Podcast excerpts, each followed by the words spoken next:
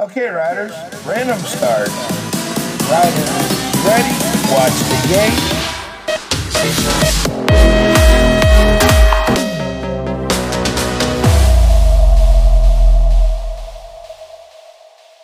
Hola amigos de BMX, bienvenidos a un nuevo episodio de BMX. Mi nombre es Pablo. Aquí, Raúl, episodio 46. 46. 46. ¿Qué, ¿Cuál es el 46, Pablo? No tengo ni Good, idea. Gust- Gustafsson, perdón. Gustafsson. ¿Cómo se pronuncia? No lo sé, no sé de dónde es, si te digo la Hola, verdad. me- Es americano, es un clásico. Lo que pasa es que ya ¿Sí? estaba. Sí, sí, está nada fuerte. 50 y más. Hoy vamos a hablar de algo que estoy investigando esta semana, que va a ser un monólogo, Sí, porque no, que es cómo organizar. Dime, Raúl. Que sí, prácticamente vas a hablar tú solo porque lo estás organizando tú esa, esa parte. Ya. ¿Cómo organizar carreras a la velocidad de un rayo?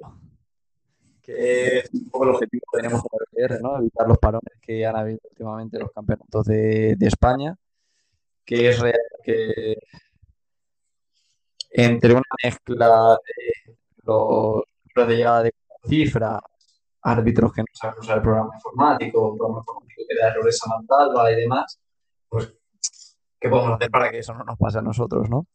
Y bueno, por poner un poco en situación, eh,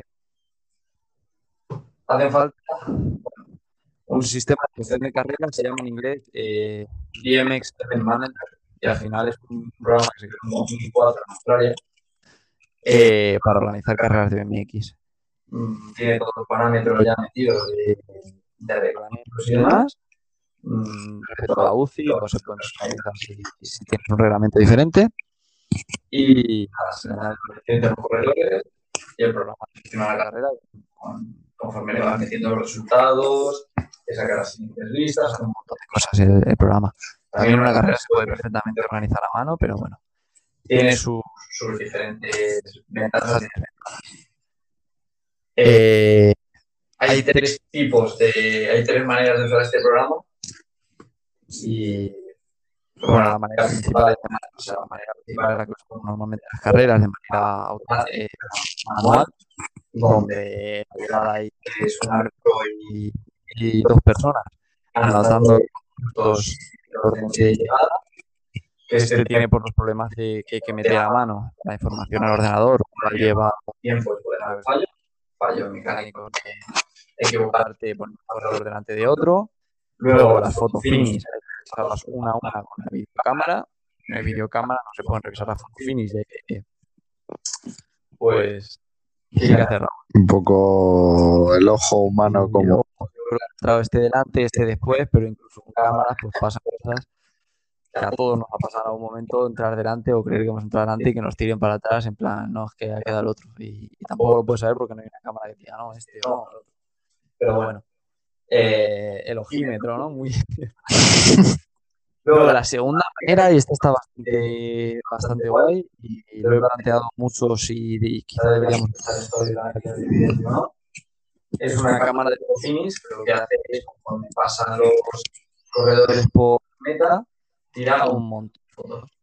Y luego el, el software detecta eh, en qué momento han pasado por meta y solamente lo que tiene que hacer eh, una persona de la organización o árbitro, o el árbitro, como se llama, es coger ese, ese tiempo, o sea, perdón, ese corredor y distinguir cuál ha sido primero, mirar la placa lateral, decir primero uno, primero dos, o sea, primero la placa 18, segundo la placa 23, quinto, tercero la que sea, ¿no? Sí, sí. Y, y incluso se pueden tener integrados los, los tiempos, porque conforme cae la bala a la cámara se avisa de que ha estado la carrera y conforme pasa por meta, eh, eh, hay que cortar tiempo para que la línea esté súper, súper, súper. Y luego el último, pues es el que entiendo que a largo plazo va a ser, si no obligatorio, obligatorio para todas las carreras nacionales, internacionales y demás, el sistema de transponders, que l- la desventaja es que son un poco más caros que los sistemas, pero organizar la carrera sola, te ahorras a la llegada, donde sabes que no va a fallar, tienen una, una de 0,002, si me equivoco, prácticamente. Eh, Sí, no, no va a tener fallos. Sí, no, o sea, es prácticamente imposible un fallo, así que lo que dice el transponder es, es la realidad. Y. Y. Y. eh, ¿y qué? Buena pregunta. No sé Eh, qué. Bueno, eh, básicamente se ahorra un montón de tiempo porque ahí adem- y te permite otras cosas. Se ahorra tiempo y te permite tener resultados prácticamente instantáneos, que suban a la, a la página web, descargarlos, modificarlos, en caso de hacer una reclamación se pueden cambiar después. También gracias al uso de transponder se puede hacer Scramble perfectamente, porque ¿qué pasaría si en Scramble y dos corredores puntos? ¿Sabes? No sería justo que el corredor que mejor haya quedado en la última manga sea el que pase, porque a lo mejor la última manga sea tan fácil. No sé si me explico. sí, está claro, ¿no? Al final, Entonces ya Eh, tiras por tiempo la última manga y apañado. sí. Y ahí ya se, se decide quién de los dos pasaría. Está bien. A todos, Sí. Sí, nosotros para este año la Liga LBR vamos a trabajar con, con Motosheet y Sportlist para, para la gestión de carreras con transponders, que lo va a hacer todo muchísimo más sencillo. Desde luego. ¿Tienes ganas de la primera carrera? estoy ansioso ya, tío. ¿Sabes cuánto queda? Eh, estamos grabando esto 12 de julio y creo que el 11, así que te- Deben quedar 25 días, no lo sé de memoria, pero qué ganas, un montón. la primera es el, el día 11, así que un mes y 29 días o 30, porque no estoy seguro de 30 porque agosto tiene... Pues nada, nos vemos en Zaragoza si nos estás escuchando y vas a ir. 11 y 12 de septiembre, Liga LBR en Zaragoza. Y, y esto es todo por hoy.